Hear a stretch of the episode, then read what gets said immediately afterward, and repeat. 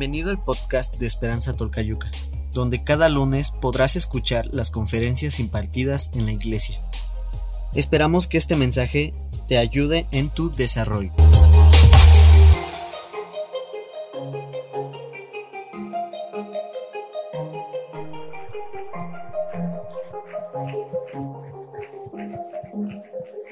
Damos muchas gracias a Dios por su vida.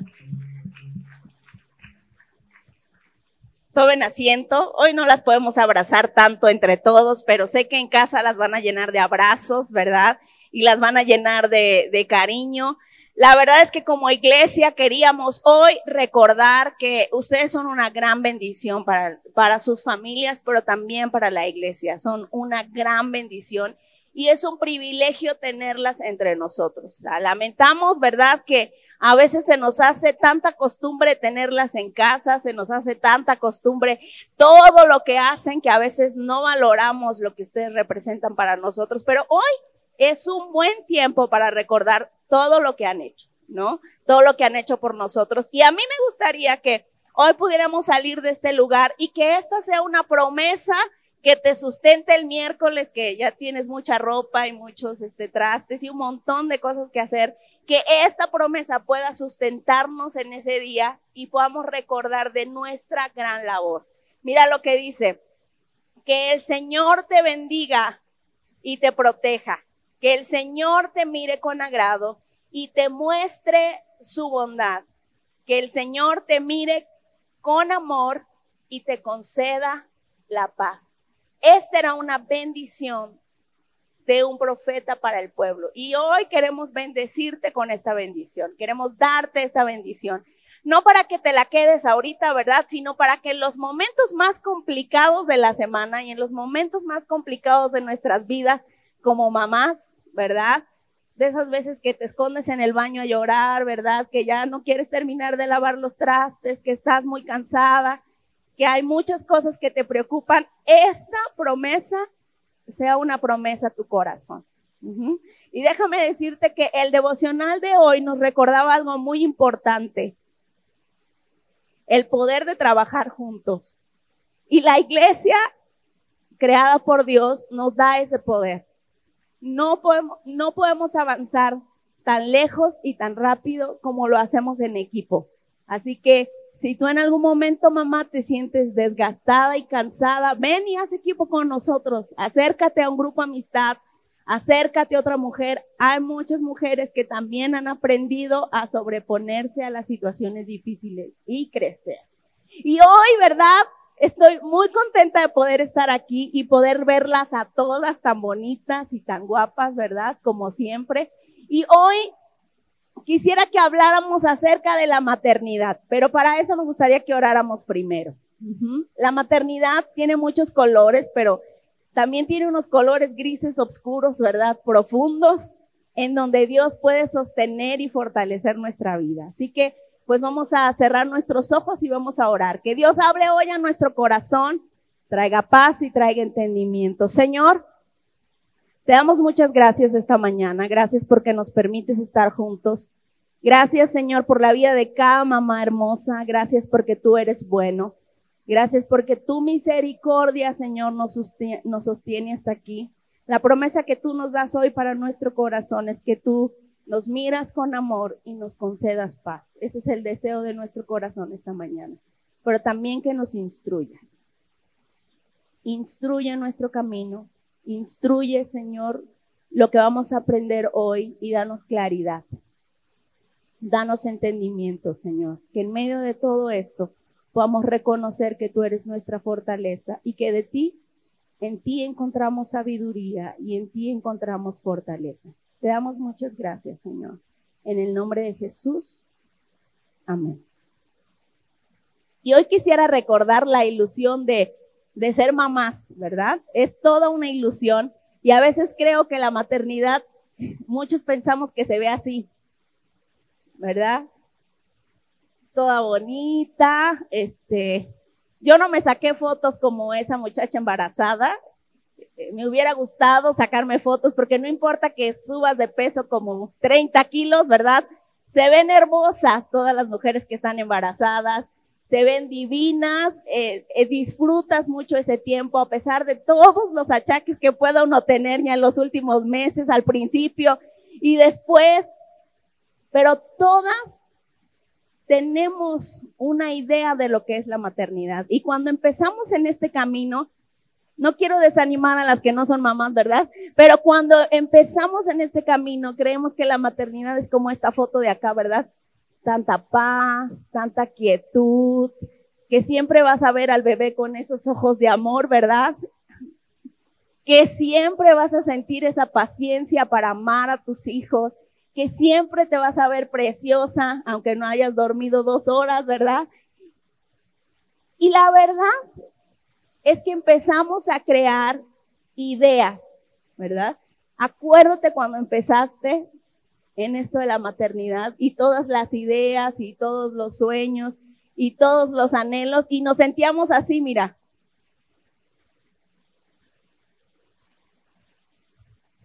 Como super mamá, ¿verdad? Querías tener el piso reluciente blanco, no había trastes en el fregadero, ¿verdad? quería ser súper paciente, quería ser la mejor mamá de todas, nunca ibas a...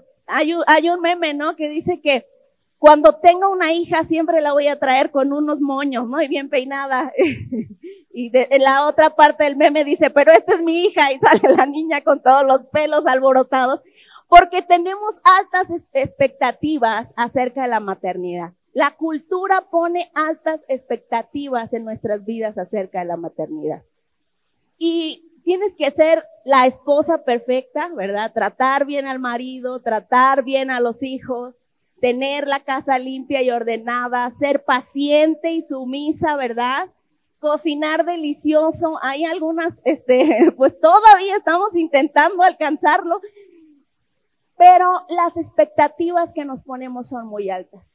Y de repente nace un niño que desafía todos tus esquemas. Quizá tienes un hijo que sí es ordenadito, que sí te hace caso, que sí se come el brócoli, que sí, pero tienes otro que tú dices, este se parece a su papá.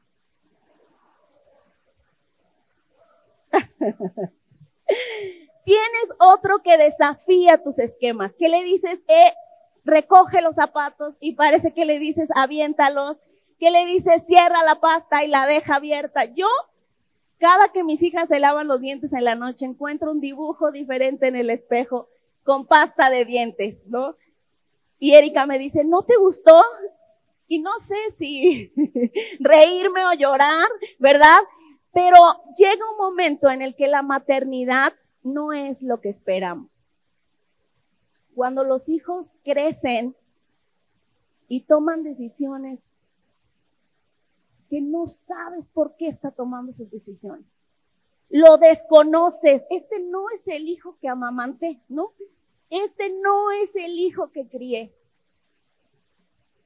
Y la maternidad no te hace sentir así, sino nos hace sentir de la siguiente manera. Y entre más años tengamos de mamás, créeme que vamos a experimentar más frustración. Hoy admiro a las mamás de hijos adultos porque pues yo mis hijas tienen tres años y la otra tiene seis.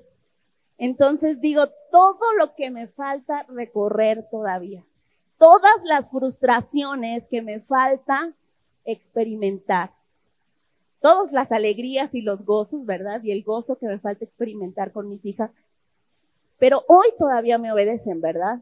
Les doy con la vara y responden, pero va a llegar un momento en el que me van a desafiar. Y ahí les te voy a pasar ahí una libretita para que me pasen su contacto, e ir platicando para ver cómo le fueron haciendo, ¿verdad? En la siguiente etapa, porque la maternidad nos rompe en lo más profundo de nuestro corazón.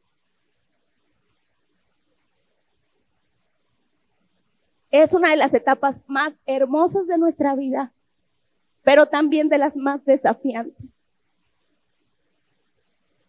Y si bien yo no soy una mamá con nietos todavía, ¿verdad? El Señor me llamó aquí para poder traer esperanza a tu corazón.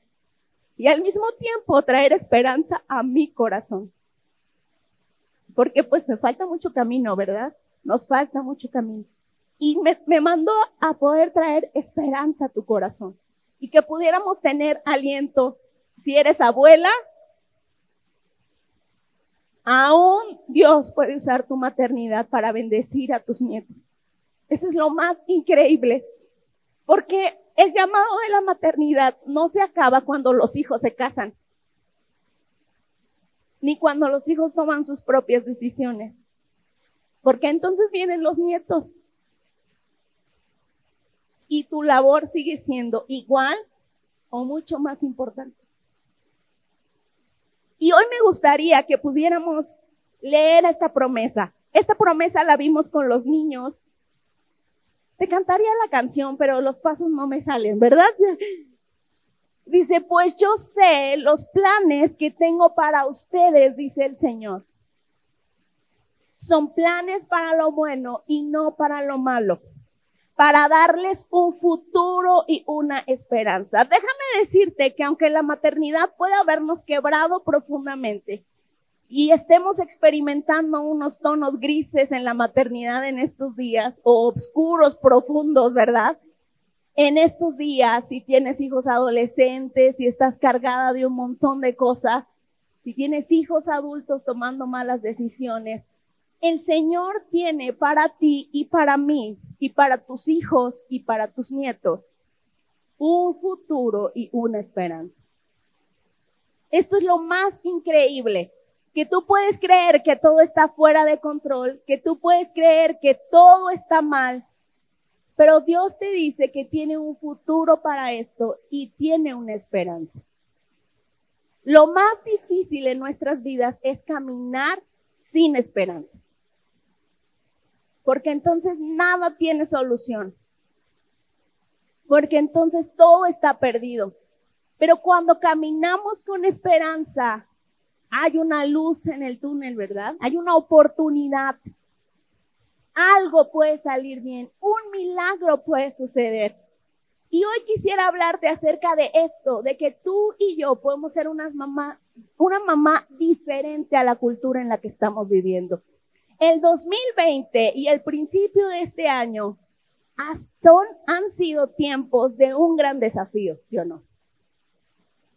es un tiempo de un gran desafío. Todo lo que el mundo es diferente. No podemos relacionarnos de la misma manera, no podemos trabajar de la misma manera.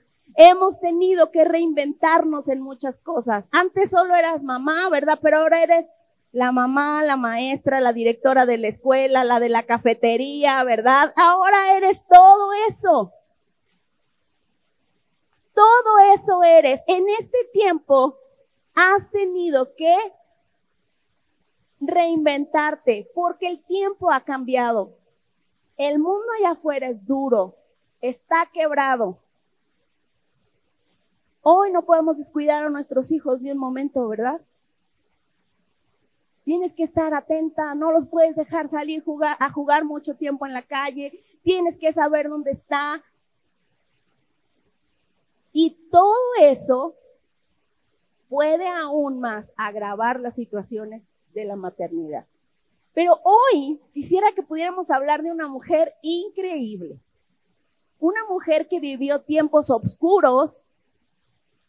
Tú y yo hoy tenemos derechos, algunos derechos, pero esta mujer vivió en un tiempo terrible. Y Dios usó su maternidad Dios usó su fe para que ella pudiera ir contra la corriente. Y esta mujer me da esperanza. Yo vivo en un mundo quebrado. Vivo en un mundo en donde es peligroso para mis hijas.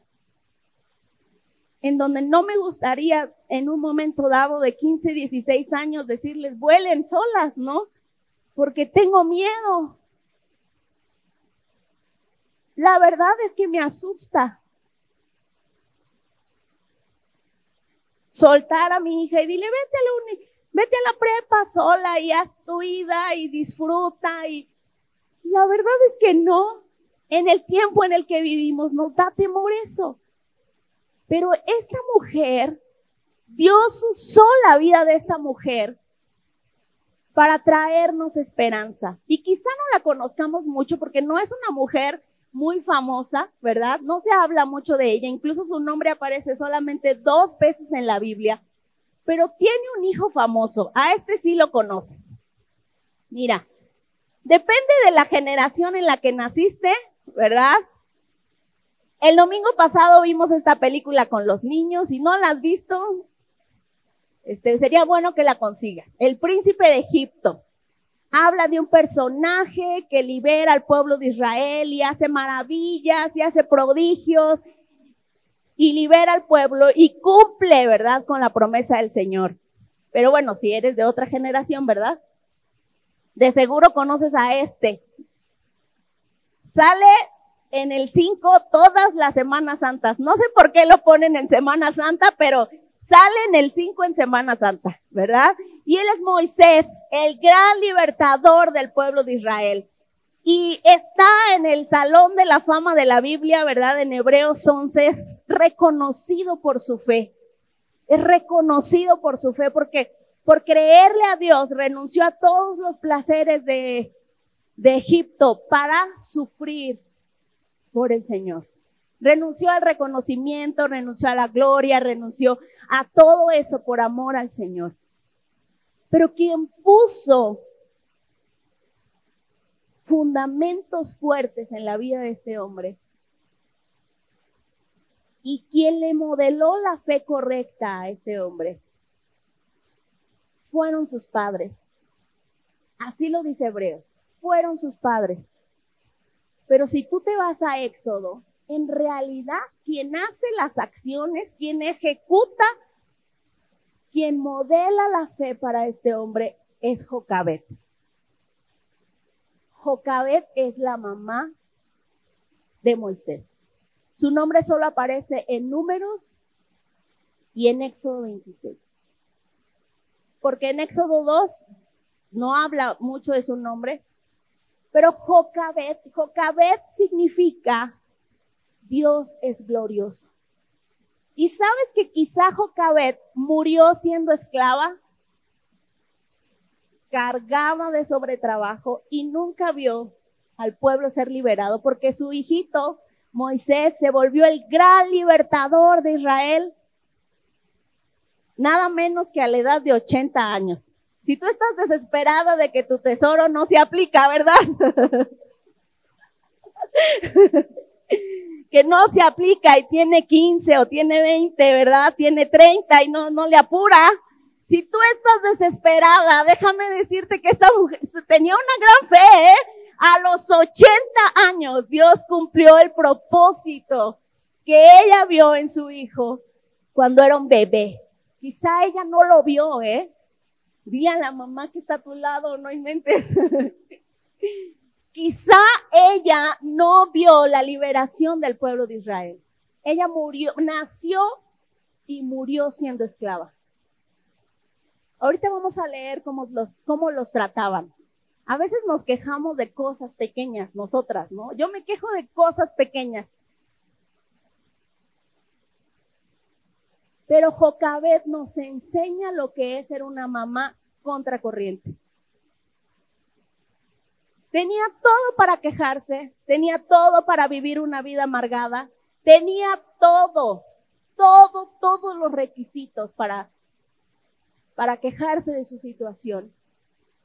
Era más fácil dejar que muriera su hijo, a meterse en tanto lío, pero ella es una mamá contracorriente.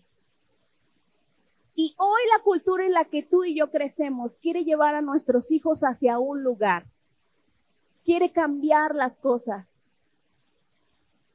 Quiere decirle a nuestros hijos que lo que, nosotros consideramos malo no es tan malo y que lo bueno sí está mal, ¿no? Que la verdad no es absoluta. Que el amor no importa el amor importa tanto para, para esta generación que no importa su forma, no importa cómo se ve, si es amor. Y la palabra de Dios nos enseña otra cosa. Y tú, mamá y yo, y tu abuela y yo, nuestro trabajo es ir contra corriente. ¿Quién, va ¿Quién no dice que tú estás criando al próximo pastor de esta congregación? ¿Quién no dice que tú estás criando a nuestro próximo presidente municipal? ¿Quién no dice que tú estás criando a la esposa de nuestro presidente de la nación? Una mujer científica, una mujer fuerte. ¿Quién no dice eso? O presidenta, la primera presidenta de nuestra nación.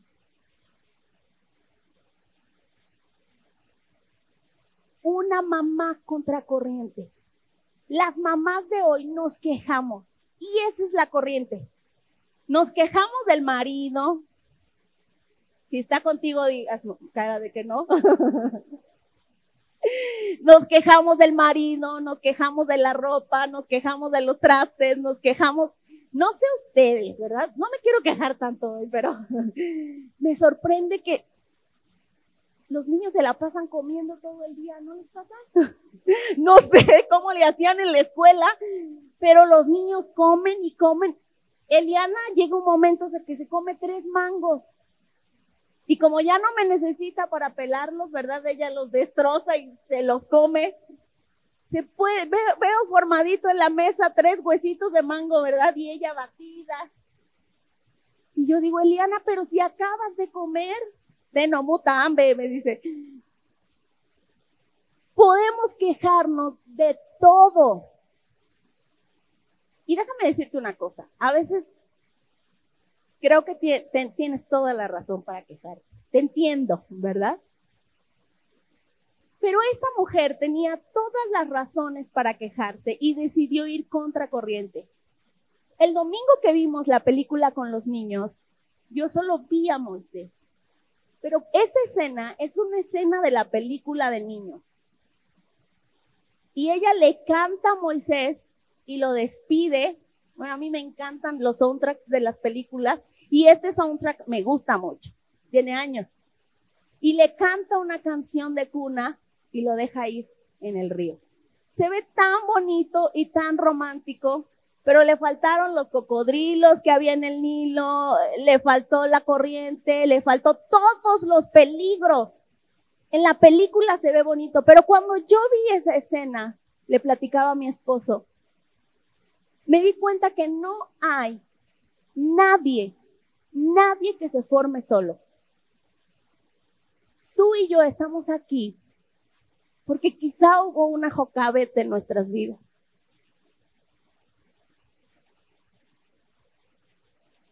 Alguien que no era perfecta, porque ella tampoco era perfecta.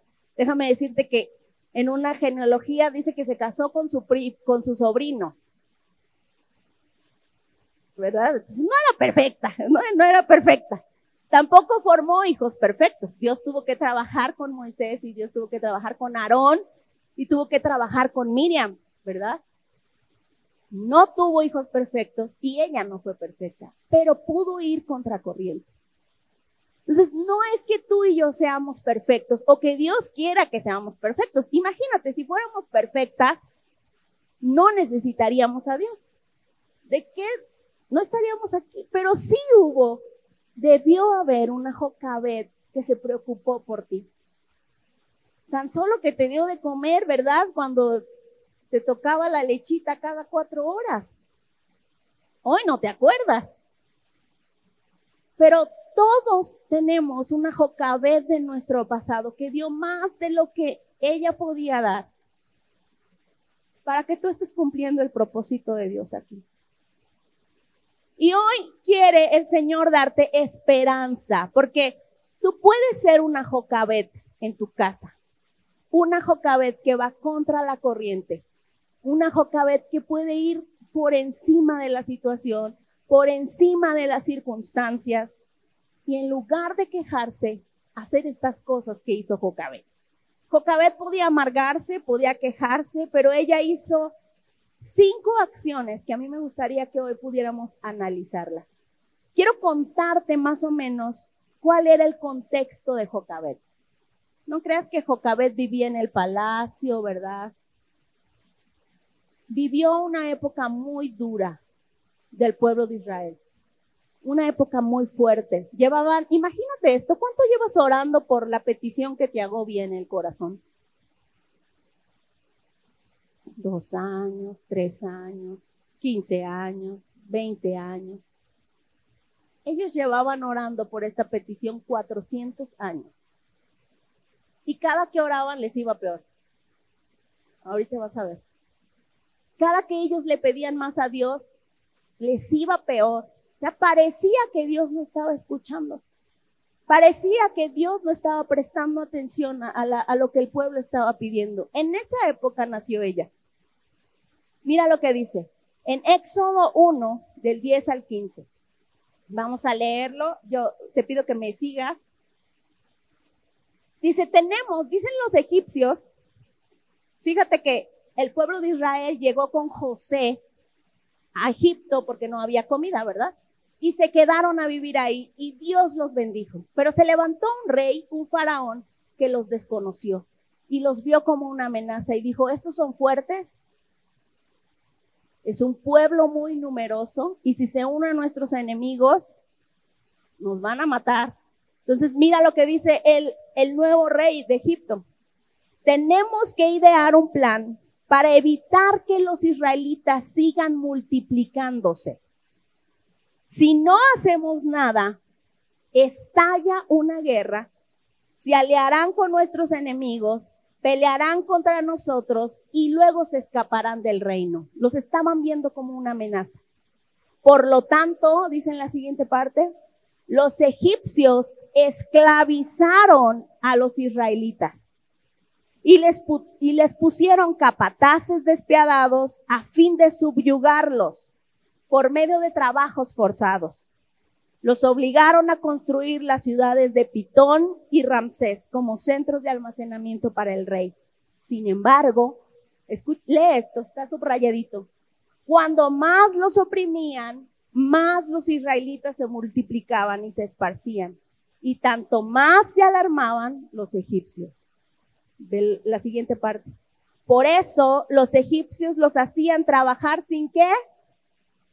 Sin compasión. Y no solo eso, mira, les amargaban la vida, forzándolos a hacer mezcla, a fabricar ladrillos y a hacer todo el trabajo del campo.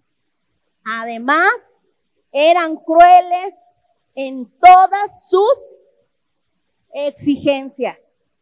Después, el faraón, rey de Egipto, dio la siguiente orden a las parteras hebreas cifra y púa.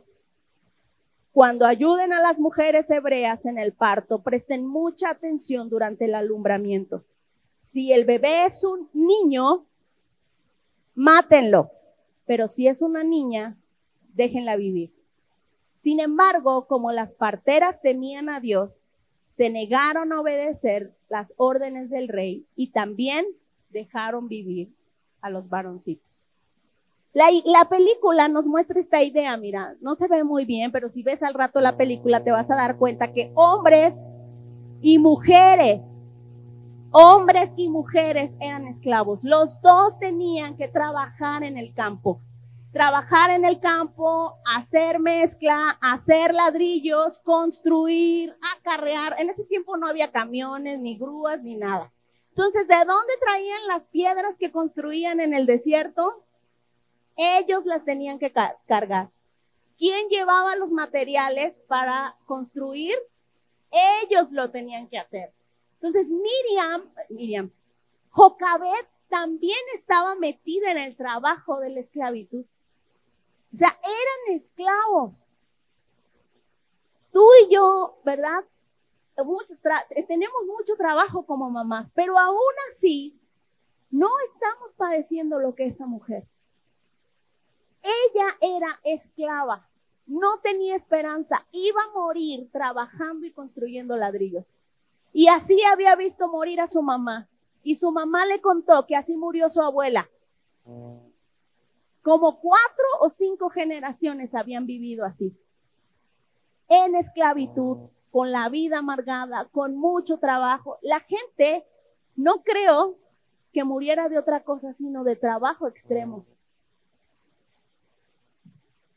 Pero Jocabet en medio de ese tiempo puede hacer lo que nadie hizo. La orden estricta del faraón era matar a todos los varones. Esa era la orden.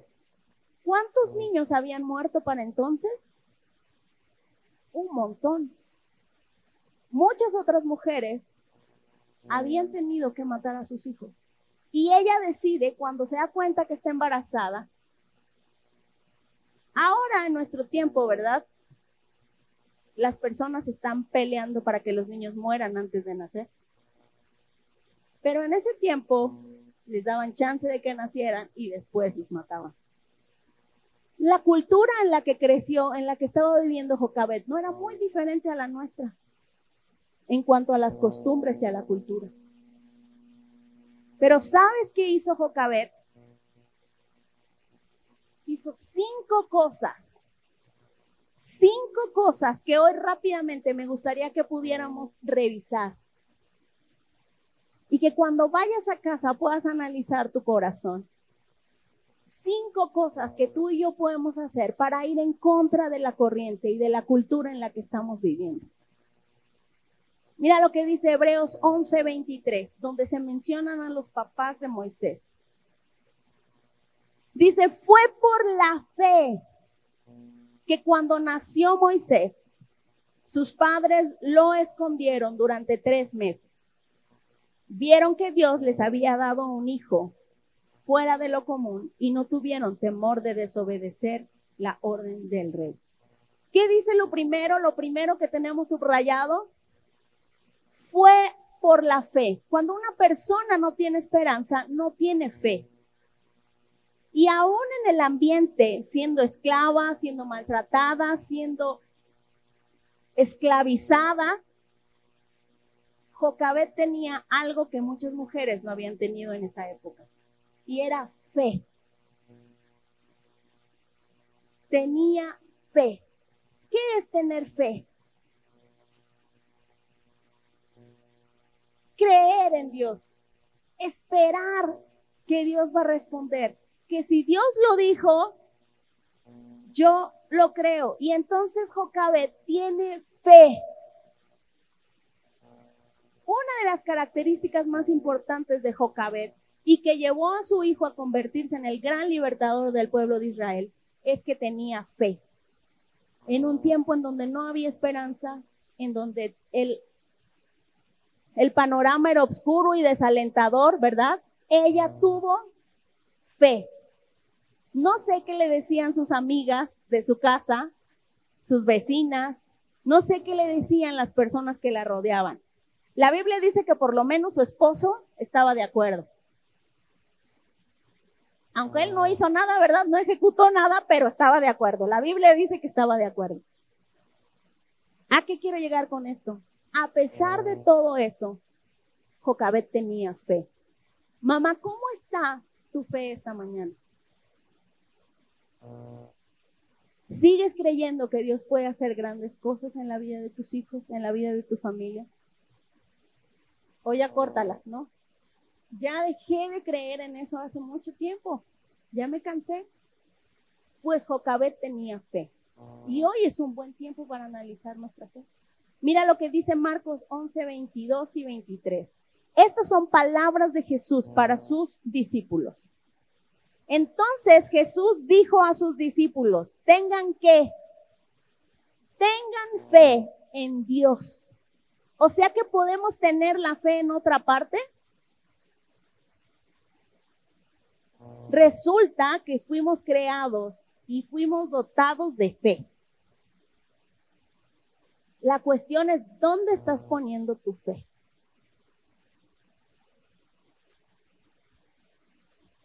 Podemos poner nuestra fe en el trabajo, podemos poner nuestra fe en nuestro marido y cuando nos falla ahí, no, ¿verdad?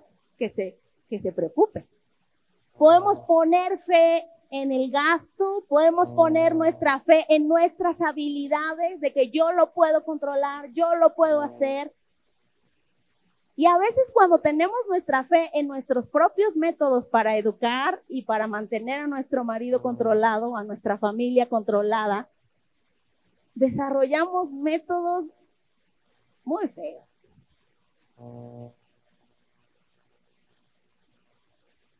Hace poco encontré un libro que mi esposo tiene por ahí que se llama Paternidad libre de gritos. Yo dije, ¿a poco lo necesito yo? Y es que llega un momento que quitamos nuestra fe de Dios y la ponemos en nuestros propios métodos. Cuando estamos desesperadas, creamos nuestros propios métodos. Y muchos de esos métodos no son buenos. Te lo digo yo que, que también tengo esos métodos. que también me estoy rehabilitando de esos métodos. Es fácil gritar, es fácil tomar ciertas acciones de las que después nos vamos a arrepentir, pero a mí me ha resultado darme cuenta que en ese momento estoy poniendo mi fe en mí misma, en lo que yo puedo hacer, en cómo yo puedo controlar a mis hijas y no en lo que Dios puede hacer. Una cosa que Jocabet hizo y lo hizo muy bien fue tener fe en Dios. Y lo dice el Señor Jesús, tengan fe en Dios. Porque cuando tienes fe en Dios, mira lo que les dice, les digo la verdad, ustedes pueden decir a esta montaña, levántate y échate en el mar. Y sucederá. Pero deben creer de verdad que ocurrirá y no tener ninguna duda en su corazón. Poner nuestra fe en otra cosa y permitir que la duda hacia Dios entre nos hace desarrollar métodos poco saludables. ¿Y qué crees?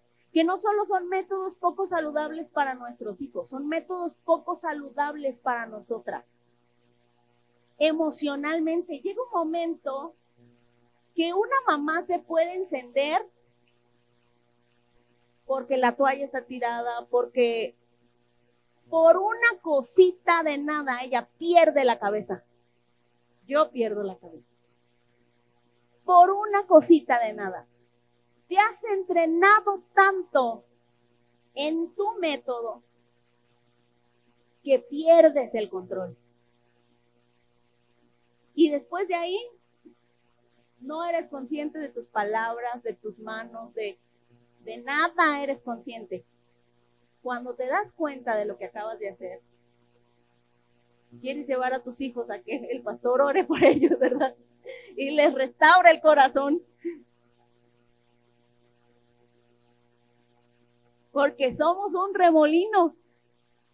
Pero Dios nos invita hoy, dice el pastor, amén Hoy Jocabet nos enseña y nos dice, ten fe en Dios. Ese es el primer punto que me gustaría que te lo llevaras a tu casa. ¿Dónde estoy poniendo mi fe? Pero el Señor me dice, ten fe en Dios y rehabilítate de tus malos métodos que has adquirido a lo largo de los años. ¿Verdad? Digo a mi esposo, yo quiero ser una mamá de la que mis hijos, de las que mis hijas puedan seguir construyendo, no una mamá de la que se tienen que rehabilitar, ¿verdad? No una mamá de la que tienen que tomar terapia para recuperarse de la mamá que les tocó, ¿verdad? Y no es fácil, o sea, no es fácil. No es sencillo.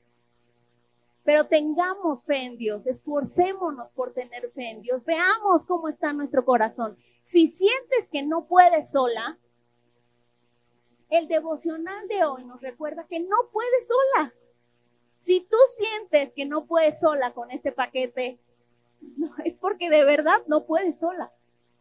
Necesitas amigas, necesitas ayuda, necesitas una persona que te ayude, que te enseñe, que te abra, que te dé claridad. Una vez me acerqué con la hermana Julia Alvarado y le dije, ¿cómo le hizo para alimentar a siete? ¿Cómo le hizo? Porque yo no logro que Erika se coma la sopa completa, ¿verdad? ¿Cómo le hizo?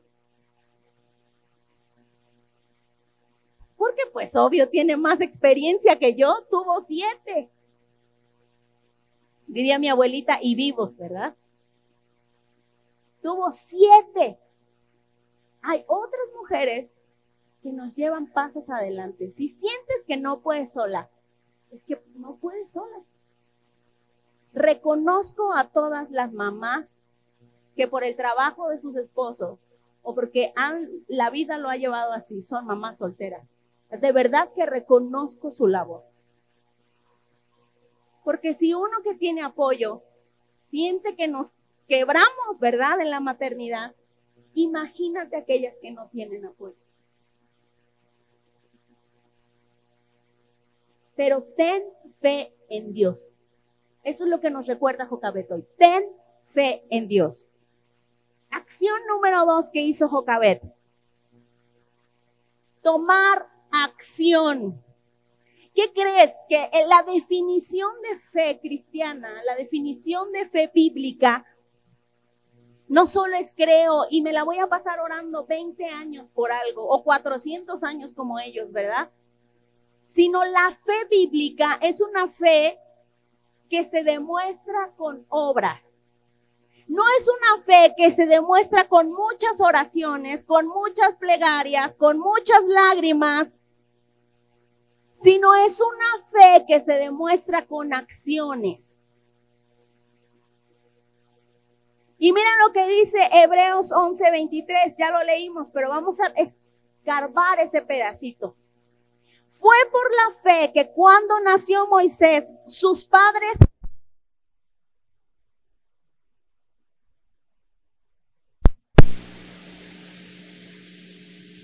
que cuando nació Moisés, sus padres lo que? Lo escondieron. Cuando nació Moisés, ¿qué? Sus padres lo escondieron. Cuando los niños nacían y las mamás veían es niño, tenían que tirarlo en el río. Y si no se moría ahogado el bebé recién nacido, se lo iba a comer un cocodrilo o las animañas del río. ¿Te puedes imaginar? Pero por la fe que Jocabet tenía, dijo, no voy a tirar a mi hijo al río. Lo voy a esconder lo más que pueda. Su fe estaba desafiando al rey del país donde ella vivía. No estaba desafiando a su esposo, no estaba desafiando a sus vecinas, no estaba desafiando a nadie a su alrededor, estaba desafiando al rey de una nación. ¡Wow! ¡Qué fe! ¿No? Si la descubrían, era posible que la mataran a ella y a toda su familia. Entonces el riesgo que estaba corriendo no era pequeño. El riesgo que Jocabet estaba corriendo al esconder a su hijo no era un riesgo pequeño. Esto quiere decir que su fe era muy fuerte y muy grande. Ella no había visto a Dios en acción todavía, pero confiaba que Dios iba a entrar en acción. No he visto cómo Dios libera, no he visto cómo Dios hace cosas maravillosas, pero yo creo que Dios va a hacer cosas maravillosas. Quizá esta mujer nunca vio las cosas sorprendentes que Dios hizo para liberar al pueblo, pero ella creía que sucedería.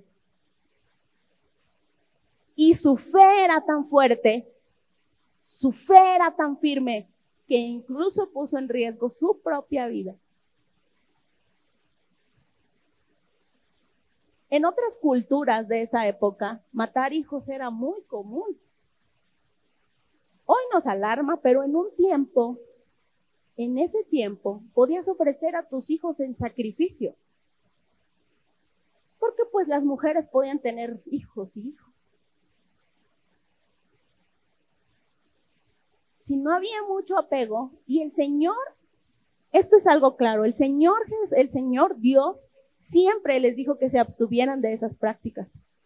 ¿Por qué crees que las parteras dijeron, no, nosotros no vamos a matar niños? No. Puede obligarnos, eh, puede decirnos el propio rey de Egipto, pero no podemos ir en contra de Dios. La fe de Jocabet era tan fuerte que no solo tuvo fe, sino que su fe la llevó a actuar. Nuestra fe tiene que ser tan fuerte, mamá, hoy, que nos tiene que llevar a actuar. ¿En qué cosas tenemos que desafiar a Dios? Digo, desafiar a Dios, desafiar al sistema. ¿En qué cosas tenemos que desafiar al sistema? Yo decido lo que mis hijas ven en la televisión. Si yo veo que lo que la maestra me está pidiendo que les ponga no es correcto, no lo voy a poner. ¿Estoy desafiando a la maestra? Sí. Pero es mi responsabilidad. Yo digo, ¿a qué hora se apaga la televisión en mi casa? Se apaga el internet, ¿a qué hora se apagan, se cierran los celulares, verdad? ¿A qué horas apagamos la computadora? Yo digo, desafío esa parte porque yo soy. Y si estás de acuerdo con tu esposo, qué mejor. Hemos sido llamadas a desafiar. Nuestra fe es una fe desafiante.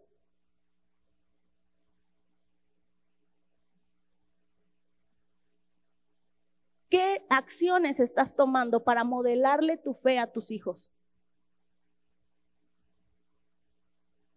Porque tus hijos escuchan tus palabras, pero ven tus acciones. Mamá confía en Dios y se estresa tanto, pierde el control tan fácil, entonces no confía tanto en Dios. Mamá cree que Dios es nuestro proveedor y está estresada porque no hay dinero. Mamá confía en Dios, pero pelea con mi papá.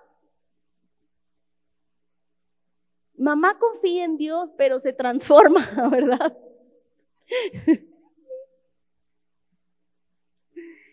Yo me di cuenta que algo estaba mal cuando un día me quise acercar a Erika y estaba hablando con ella y Erika hizo esto.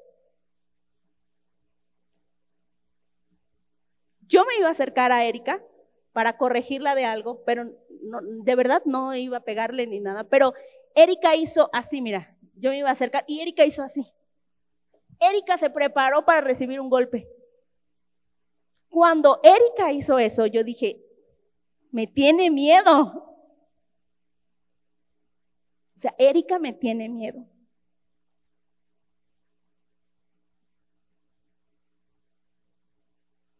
¿Qué le estamos modelando a nuestros hijos en la maternidad? ¿Nos tienen miedo?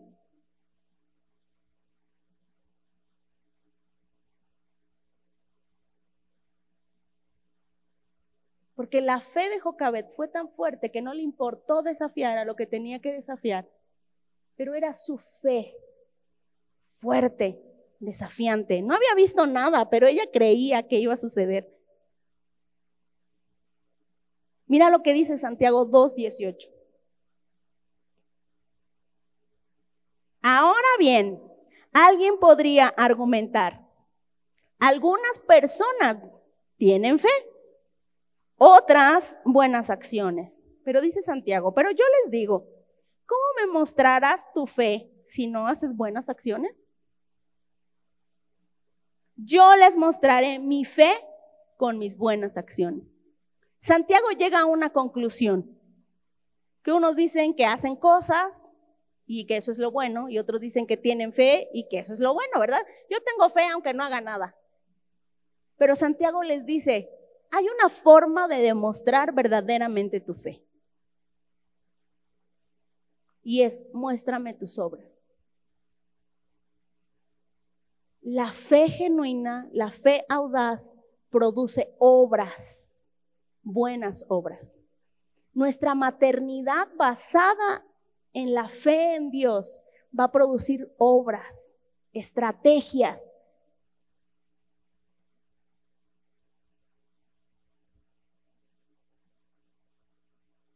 Profundas para transformar nuestro, nuestra vida.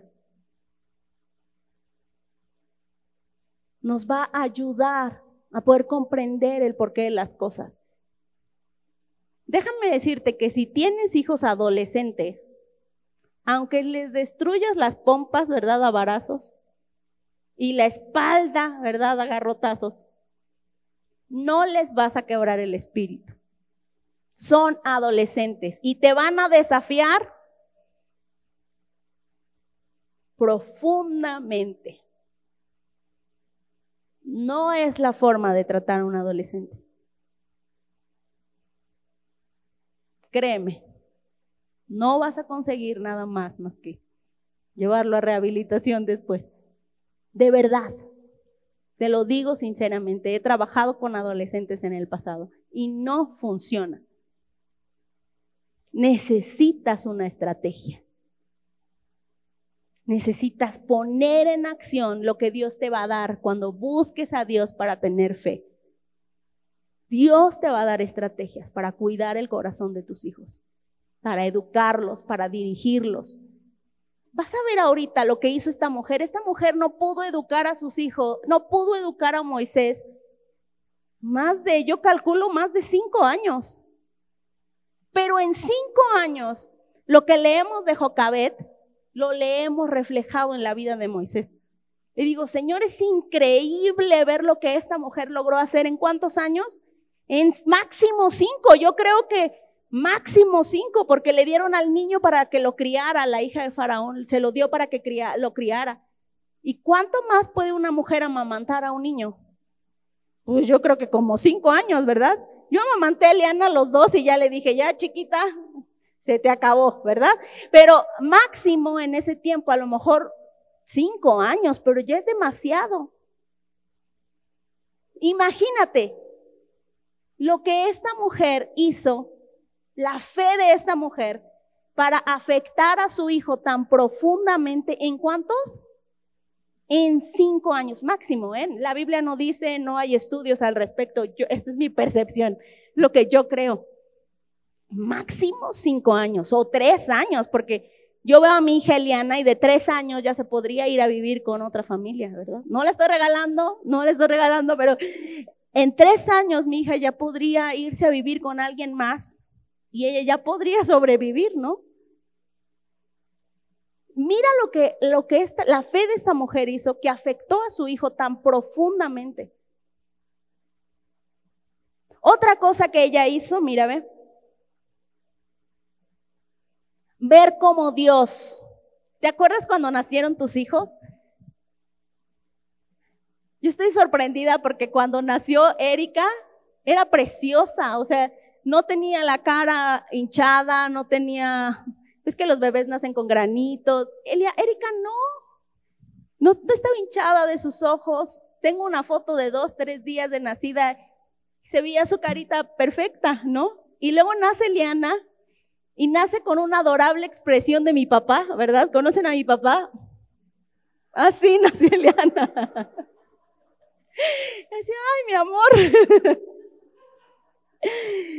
Nació con una expresión de mi papá, siendo una niña, ¿no? Enojada porque ya ven que ella frunce el ceño así. Así nació. Y ella así nació hinchadita y moradita y diferente a su hermana. Pero todos, todas las mamás vemos a nuestros hijos hinchaditos, moraditos y decimos, ay, qué bonito, ¿verdad?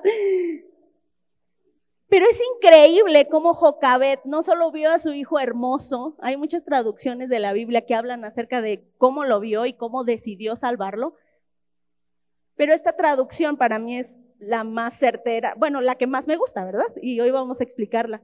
Dice, por la fe que cuando nació Moisés, sus padres lo escondieron, ya vimos durante tres meses, pero ve lo que dice después. Vieron que Dios les había dado un hijo que fuera de lo común. Y no tuvieron temor de desobedecer la orden del rey.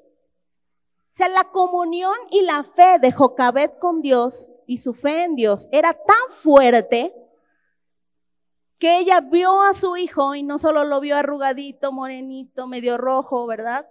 No solo lo vio así, no solo vio eso, no solo dijo se parece a su papá, se parece al abuelito, se, se, parecerá a mí. no solo dijo todo eso, sino que vio más profundo. Y vio algo que hoy decimos como propósito. Y eso no lo podemos ver en nuestras propias fuerzas. Como mamá siempre vamos a querer lo mejor para nuestros hijos. Pero incluso cuando nace no decimos, llegó el primer doctor de la familia, ¿verdad? Este sí va a ser abogado. O sea, no decimos nada de eso. porque vemos al bebé. Y esta mujer, con su fe audaz, vio a su hijo como Dios lo vio. Incluso llego a creer que a lo mejor profetizó tan solo de verlo y de decir, este niño tiene que sobrevivir. ¿Te das cuenta de lo importante de ser una mamá contracorriente como Jocabet? Si Jocabet se hubiera rendido antes de tiempo, quién sabe, yo creo que Dios hubiera levantado a otro libertador. Él lo podía haber hecho. Pero esta mujer confió que su familia, que en su casa, ese niño tenía que nacer. ¿Cómo vemos a nuestros hijos? Ay, chamaco. Otra vez tú. No, es que este no entiende, pastora. Es la oveja negra de la familia. ¿Cómo estamos viendo a nuestros hijos? ¿Estamos viendo el propósito de Dios en ellos? ¿O vamos contra la corriente? A Eliana llegaron a decirle el cocodrilo en la guardería porque mordía. Y yo dije, Señor, voy a tener muchos reportes. ¿Vamos a ver a nuestros hijos como los ve la gente afuera o vamos a poder declarar con una fe audaz el propósito de Dios para sus vidas? Y es que sabes que es complicado, porque ver al líder aquí hablar todos los domingos y ver toda la gloria que sale del hombre de Dios, ¿verdad? O de la mujer de Dios, no es lo mismo contenerlo todos los días, ¿verdad? Diría mi esposo, soy el pastor, enseño en grupos, pero tengo que sacar la basura, ¿verdad? Somos reales. Entonces, cuando tú puedes ver el propósito de Dios en la vida de tus hijos, pero después ves que el chamaco no quiere hacer la tarea, que lo tienes que corretear, que como que dices, yo creo que el Señor se equivocó. Poder ver a nuestros hijos como Dios. Eso es otra cosa que hizo esta mujer. Otra cosa que hizo Jocabet, aparte de ver con los ojos de Dios a nuestros hijos, es algo muy increíble. Es dar herramientas. Te voy a decir algo que ya sabes. Y es que tus hijos ahorita son tuyos, pero los tenemos que preparar para que se vayan. Eso es nuestro trabajo. Así como Jocabet fue al río y echó a su bebé, nosotros los tenemos que dejar ir. Lo más increíble es que esta mujer no lo dejó ir así. Le dio herramientas. Mira qué herramientas le dio. Éxodo 2 del 3 al 4. Cuando ya no pudo ocultarlo más, dice que lo ocultó tres meses, pero cuando ya no pudo ocultarlo más, Tomó una canasta. Debió de ser como de este material, mira. Entonces, este no flota. ¿Crees que flote? En el agua no, se hunde porque tiene muchos hoyitos. Una canasta de juntos de papiro y lo recubrió con brea, que era como chapopote, y resina para hacer la que para hacerla resistente al agua. Entonces sí, como todas las mamás, llegó un momento que Jocabet tuvo que meter a su hijo al río.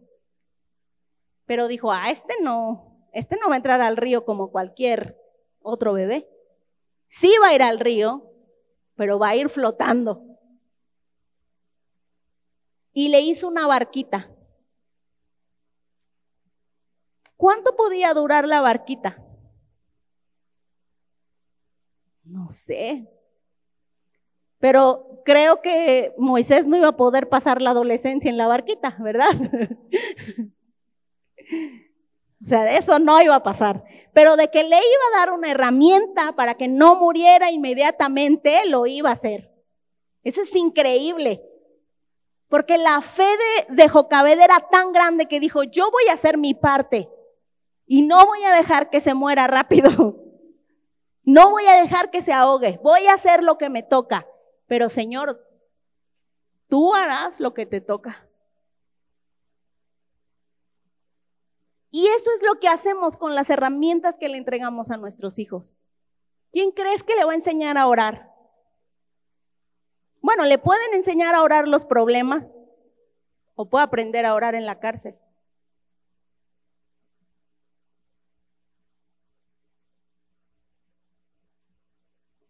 O puede aprender a orar en el momento más negro de su vida. Pero si tú le enseñas a orar antes, le estás dando una herramienta. No sabes dónde va a funcionar la herramienta, pero Dios sí sabe.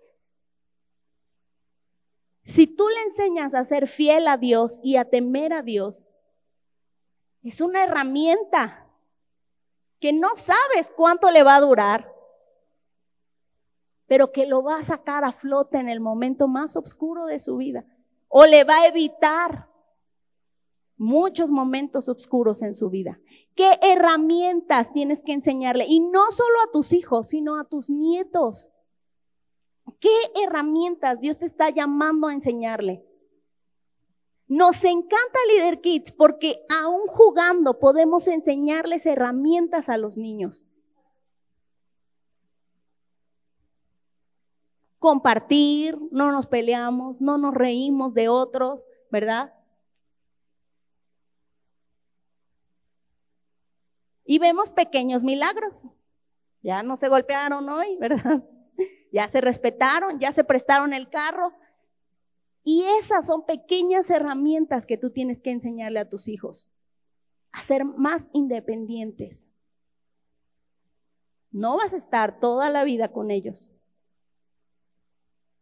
Tienes que ayudarles a tener una fe fuerte y llevarlos hacia allá. Hay un estudio que hizo una iglesia muy grande en Estados Unidos que dice que el 50% de todos los niños que crecen en una iglesia, el 50% abandonarán la iglesia cuando estén en edad universitaria. De 10 niños que tengas en una iglesia, chiquitos, kinder, primaria, secundaria, preparatoria, cuando tengan el poder de decidir, de esos 10, 5 no van a regresar. Eso dice el estudio. 10. De 10 vamos a perder 5. Pero no va a pasar eso si tú le das herramientas para que tengan una fe firme una fe que los saque a flote como ese barquito. Una fe que les evite caer en la pornografía, que les evite caer en el sexo ilícito, que les evite caer en las adicciones. Todo eso, herramientas que tú vas a implantar en sus corazones. ¿Cómo lo vas a hacer? Necesitas tener fe en Dios. Todos los hijos son diferentes, ¿no? Unos aprenden rápido y sí, mamita, pero otros no.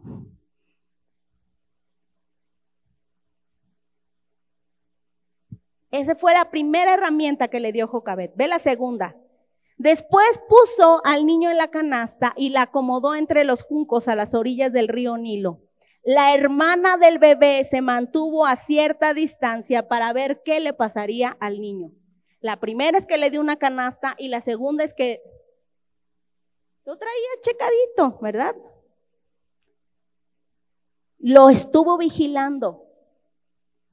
Déjame decirte que tú no podrás estar en todos los lugares de tus hijos donde ellos están.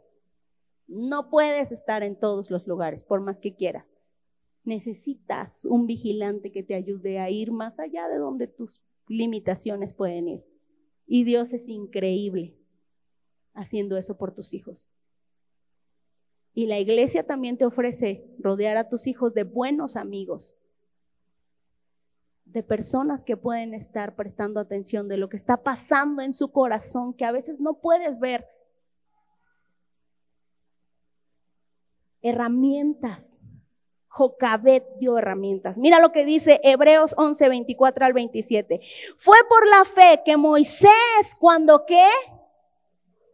Cuando ya fue adulto, Ella lo crió hasta los cinco años, Jocabet. Pero y después vivió con la princesa, con la hija del príncipe, con la hija del rey de Egipto. Fue por la fe que Moisés cuando ya fue adulto, cuando ya estuvo grandote, rehusó llamarse hijo de la hija del faraón. Prefirió ser maltratado con el pueblo de Dios a disfrutar de los placeres momentáneos del pecado. Consideró que era mejor sufrir por causa de Cristo que poseer los tesoros de Egipto, pues tenía la mirada puesta en la gran recompensa que recibiría. ¿Quién hizo eso? Su mamá. Fue por la fe que Moisés salió de la tierra de Egipto sin temer el enojo del rey. Siguió firme en su camino porque tenía los ojos puestos en el invisible. ¿Te das cuenta que solo hizo lo mismo que hizo su mamá? Por la fe Moisés prefirió no ser llamado hijo de la princesa y sufrir por causa de Cristo fue por la fe que salió de Egipto sin tener temor. Su mamá tampoco tuvo temor. Y siguió firme en su camino porque tenía los ojos puestos en el invisible. Solo lo crió máximo cinco años. Y la fe desafiante de esta mujer transformó la vida de este, este niño sentenciado a muerte a ser el libertador. Él tuvo su proceso con el Señor. Te digo, no es que ya ella lo dejó listo, ¿verdad? Y preparado ahora le dijo, no, él tuvo su proceso con el Señor y Dios trató con su corazón y Dios le enseñó, pero logró cumplir con el objetivo de Dios para su vida dar herramientas es una parte importante. Pero mira la última que vamos a ver esta mañana.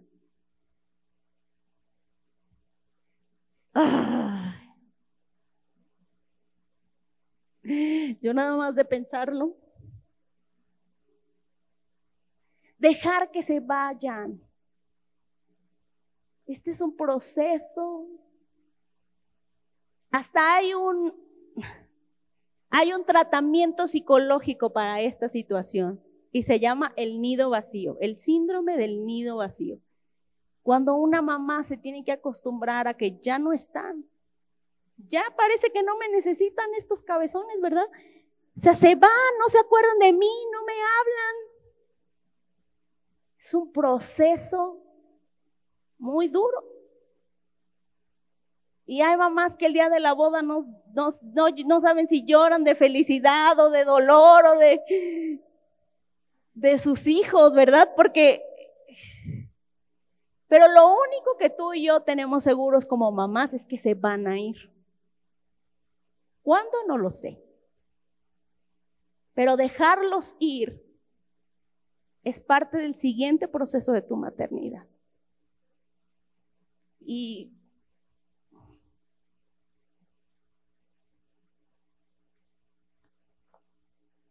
Mira lo que dice Éxodo 2, 10. La primera vez que Jocabet dejó ir a Moisés fue cuando lo echó en la canastita, ¿verdad? En la barquita que había construido y lo dejó ir. Ahí debió ser difícil porque era un bebé ingenuo, solito, chiquito, ¿qué le va a pasar? Pero después se lo devuelve la princesa y ella lo, lo cría, se convierte en su nodriza, pero era su mamá. Se convierte en su nodriza, lo cuida unos años y después tiene que dárselo a la princesa. No sé qué sentirán las mamás que entregan a sus príncipes a las princesas, ¿verdad? Pero debe ser profundo. Pero mira lo que dice Éxodo 2.10. Años más tarde, cuando el niño creció, ella se lo devolvió a la hija del faraón, quien lo adoptó como su propio hijo y lo llamó Moisés, pues explicó lo saqué del agua. Jocabet no le puso Moisés. Se lo puso su mamá legal.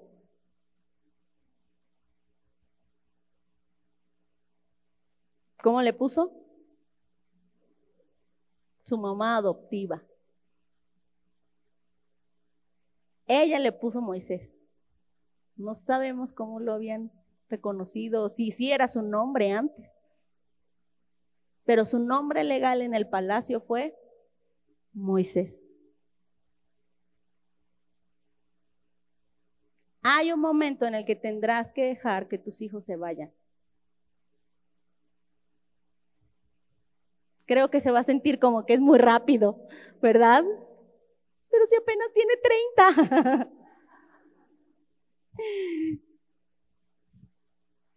Es un proceso difícil, pero es saludable. Muy saludable. Él tendrá o ella tendrán sus procesos con Dios y tú tendrás otro proceso con Dios. Un proceso de aprender a confiar más en Dios, porque no lo vas a ver ya, no lo vas a tener aquí controladito, ¿verdad? Pero hay que soltar. Nuestro trabajo como mamás es ir soltando a nuestros hijos poco a poco, no como los pajaritos que apenas nacen y órale, ¿no? El que voló, voló. Nuestro trabajo es ir soltándolos poco a poco. Hoy le enseño a doblar su ropa, a lavarse los dientes. Después le enseño a cocinarse para él solo, administrar su dinero. Después le enseño a lavar su ropa, a comprar su comida, a hacer esto, a confiar en Dios, a dar su dinero a Dios, a administrar. Y luego le digo adiós. No es como en el kinder que llora un ratito, ya no llores, voy a venir al rato, ¿no? Es un soltar más profundo, porque ya no estarás ahí para cosas importantes. Pero aprender a soltar es muy importante. Hijos, esto de soltar no sucede a los 12 ni a los 13, ¿eh? O sea, si tú eres adolescente y quieres que tu mamá te suelte ya, no va a suceder. No a los 12, no a los 13. Incluso mamá va a estar ahí, respirando en tu oído.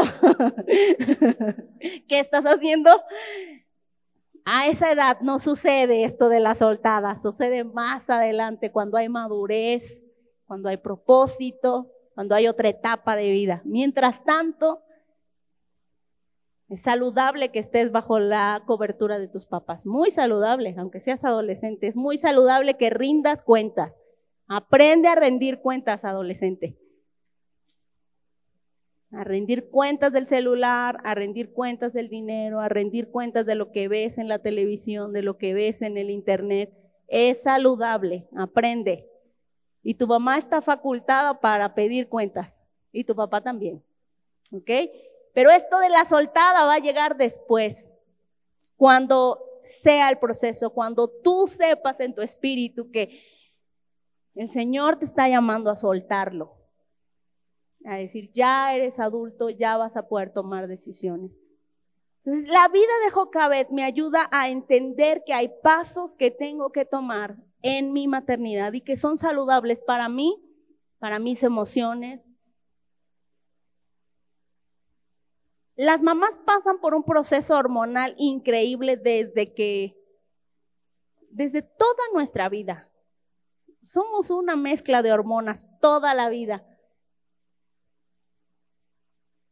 Pero aprender a tener a nuestras hormonas y nuestras emociones en control es importante. Y el tener fe en Dios disminuye mucho nuestro estrés. El tener fe en Dios disminuye nuestro estrés. El actuar confiada en lo que Dios sabe. Sabes que la indecisión es algo que nos estresa mucho como mujeres. No fuimos creadas para tomar las riendas de nuestra casa. Aunque nos encanta tomar las riendas, no fuimos creadas para eso. Entonces, tomar acción en lo que Dios está diciendo, en lo que Dios está diciendo en mi matrimonio es muy importante. Aquí vamos a repasar las cinco cosas y ya vamos a terminar. La primera es tener fe en Dios. Esa es la primera y tienes que aprender a confiar y a poner tu fe en Dios. Pasa tiempo con Dios y va a haber sanidad en tus hormonas y en tus emociones. Necesitas pasar tiempo con Dios. Es como tu respirar. Si no te vas a transformar en el día muchas veces. Pasa tiempo con Dios. Ten fe en Dios. Paso número dos, tomar acción. Si Dios ya puso estrategias en tu corazón, no tengas temor. Puedes decir, pero si solo es una barquita, si mis acciones no son muchas, ¿qué puedo hacer yo para luchar contra el mundo? Dios está de tu lado y tú haces tu parte y Él va a hacer su parte. Tú vas a dar, darle dirección, pero Dios está vigilando, ha levantado personas en la congregación para apoyarte a vigilar cuando tú tienes fe en Dios, la tercera, cuando tú tienes fe en Dios y pasas tiempo con Dios, la tercera, es que vas a ver como Dios. Vas a ver a tus hijos como Dios. No solo con tu amor de madre, ese que, ay, tan guapo, ¿verdad? Tan hermosa. Sino vas a ver el propósito de Dios sobre su vida aunque lo veas inmaduro, aunque lo veas que se tropieza con todo, ¿verdad? Tú confía, Dios tiene un plan para ese joven. Y la siguiente es dar herramientas. Tu trabajo, mi trabajo es dar herramientas a nuestros hijos. Si tus hijos son adultos y ya están tomando malas decisiones, tienes que orar más. porque ya no puedes meterte en su vida y decirle, a ver, yo te voy a resolver esto, ¿no? No puedes hacerlo, pero Dios sí puede hacerlo. Tú ora y Dios va a hacer lo que le toca. No dejes de orar y no pierdas la fe en Dios. Jocabet no vio a su hijo convertido en un libertador, pero eso no la detuvo para hacer lo que tenía que hacer. Ya te dije, a los 80 años a Moisés se le prendió el foco, ¿verdad? A los 80.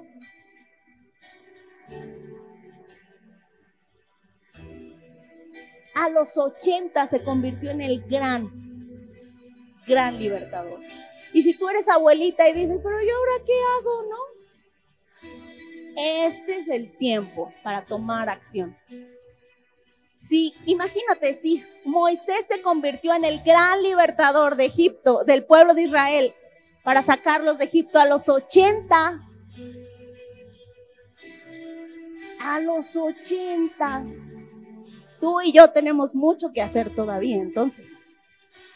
Mucho que hacer. Jocabet. Y el último punto es dejar que se vayan. Prepáralos, dale las herramientas, pero confía que los tienes que dejar ir. Algunas despedidas serán como las despedidas del hijo pródigo. No quiero decir que te va a suceder así. Pero a veces nuestros hijos los desconocemos y toman decisiones que no sabemos. Pero aún el hijo pródigo regresa y el padre lo restaura. si tu hijo se ha ido como el hijo pródigo, Dios lo va a restaurar. Haz lo que tú tienes que hacer. Ora, Ten fe en Dios. Descansa en este momento en el Señor. Y Él va a hacer cosas increíbles. Jocabed es una mamá que va contra corriente. La siguiente, por favor. Jocabed es una, hola antes. Jocabed es una mamá que va contra la corriente. ¿Qué tipo de mamá vamos a ser tú y yo? vamos con la corriente, nos quejamos un poquito, ¿verdad? O tomamos la decisión de convertirnos en una mamá que va contra corriente. Quizá no será muy fácil, pero tendrás la paz de Dios en tu corazón. Porque dice Jeremías 29:11, porque yo sé los planes que tengo no solo para ti, sino para tus hijos, dice el Señor. Son planes para lo bueno y no para lo malo, para darles un futuro y una esperanza. Tus hijos tienen futuro en Dios, aunque no lo vemos, estamos un medio escondido, ¿verdad? Pero hay futuro en Dios para ellos y hay esperanza. Mira lo que dice este versículo. Mamá, entrégale tus cargas al Señor y Él cuidará de ti. No permitirá que los justos tropiecen y caigan. Y hoy es un día para disfrutar. Y disfrutar y deleitarte en lo que Dios te ha permitido vivir hasta el día de hoy. Como sea, ¿verdad? Corriendo, pero llegamos. Y estamos aquí. Disfrutar del favor de Dios es un don, es un regalo de Dios poder disfrutar. Entonces, estás aquí, disfruta de lo que Dios quiere hacer contigo, como una mamá que puede levantar a libertadores en su casa. Libertadores para traer luz en medio del mundo, para traer paz, para traer transformación, para traer el propósito de Dios a nuestra, a nuestra ciudad. Tú y yo nos vamos a levantar esta mañana.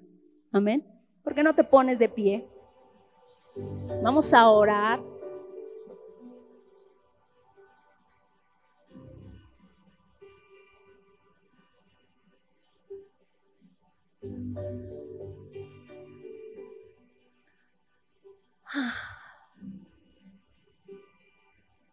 Antes de dar gracias, prepárate, ¿verdad? Si hay algo que te estorba, este es el momento. Y da gracias. Abre tus labios y dile, Señor, gracias. Sé que no soy una mamá perfecta. Sé que he cometido muchos errores. Pero gracias. Porque estoy aquí, Señor. Gracias porque Tú me has acercado a ti. Gracias, Señor, porque tú eres vigilante a mis hijos. Porque donde se me acaba la estrategia, tú sigues construyendo. Gracias, Señor, porque quizá he pasado tiempos oscuros en la maternidad. He querido tirar la toalla, he querido abandonar algunas cosas, pero hoy estoy aquí, Señor agradeciéndote por tu favor y por tu misericordia. Agradeciéndote que, si bien no soy perfecta, tú me perfeccionas, Señor. Aún en mi imperfección, tú haces cosas maravillosas. Puedo ver a mis hijos, Señor. Puedo ver a mis nietos. Y hoy sé que van a cumplir el propósito de Dios para sus vidas. Descanso, Señor, en que ahorita no tengo todos los recursos, pero tú eres nuestro proveedor. Hoy, Señor, descanso en ti. Descanso en tu fidelidad. Como dice el salmista, te entrego mis cargas, Señor. Sé que tú cuidarás de mí. No permitirás, Señor, que tropecemos y que caigamos. Tú eres nuestra fortaleza. Abre tus labios, mamá, esta mañana y dile, Dios, fortaléceme en este camino. Fortaléceme en este trayecto. Déjame disfrutar de las victorias, Señor, que me das y no rendirme en lo que parece un fracaso. Déjame tener presente, Señor, que cuando tengo fe en Dios, también puedo confiar que mientras soy mamá y atiendo a muchas personas, me fortaleces, me enseñas, me levantas, me das sabiduría. Así que hoy te pido, papá, que tú puedas ayudarnos. que puedas enseñarnos, que puedas levantarnos como una Jocabet, una mamá que va contra la corriente en medio de este tiempo. Y que podamos creer que vas a levantar a nuestras generaciones y a nuestros hijos como libertadores, como personas que van a transformar, Señor, esta nación, que van a transformar, Señor, este ambiente, que serán líderes que convertirán, Señor, tu palabra en su línea para caminar, Señor. Papá, tú conoces lo que me preocupa en el corazón. Todo lo que he ocultado y he guardado a lo largo de los años, tú lo conoces muy bien. Y no te espanta. Hoy quiero descansar, Señor, en tu fidelidad y descansar en tu amor en medio de la maternidad. Si tú estás cerca de una mamá, te pido que pongas tu mano solamente sobre ella.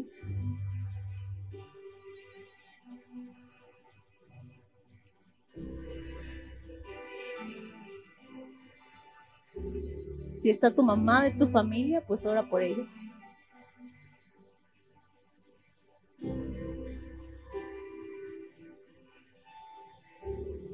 bendice sus vidas.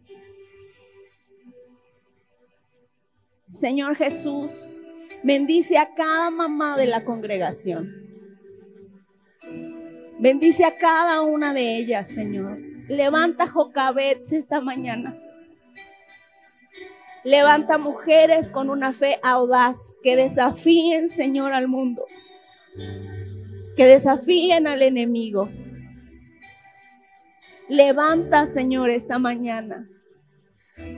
Que si hemos perdido la esperanza, Señor, podamos confiar que tú nos devuelves esperanza para creer, para seguir orando, para seguir avanzando, para seguir capacitando a nuestros hijos, dándoles herramientas, Señor. Que todas las mentiras que el enemigo ha querido traer a nuestras vidas, de que no somos valiosas, de que no somos importantes, de que lo que hacemos, Señor, no es importante, se ha quitado en el nombre de Jesús. Y que podamos confiar en ti, Señor. Gracias por la vida de cada una de estas mamás. Gracias porque tú les das gracia, les das fortaleza, Señor, para seguir haciendo lo que tienen que hacer. Te damos muchas gracias, Señor. Gracias esta mañana porque tú eres bueno. Gracias, Señor, porque tú nos sostienes. Gracias porque tú nos sustentas, Señor. Gracias, papá. Gracias por cada mamá, por cada abuelita, Señor, esta mañana. Gracias, Señor, porque tú eres bueno. Gracias por este tiempo. Gracias, honramos la vida de cada mamá. Te damos gracias porque sus vidas representan bendición a nosotros. Te damos muchas gracias, Señor. Gracias por este tiempo.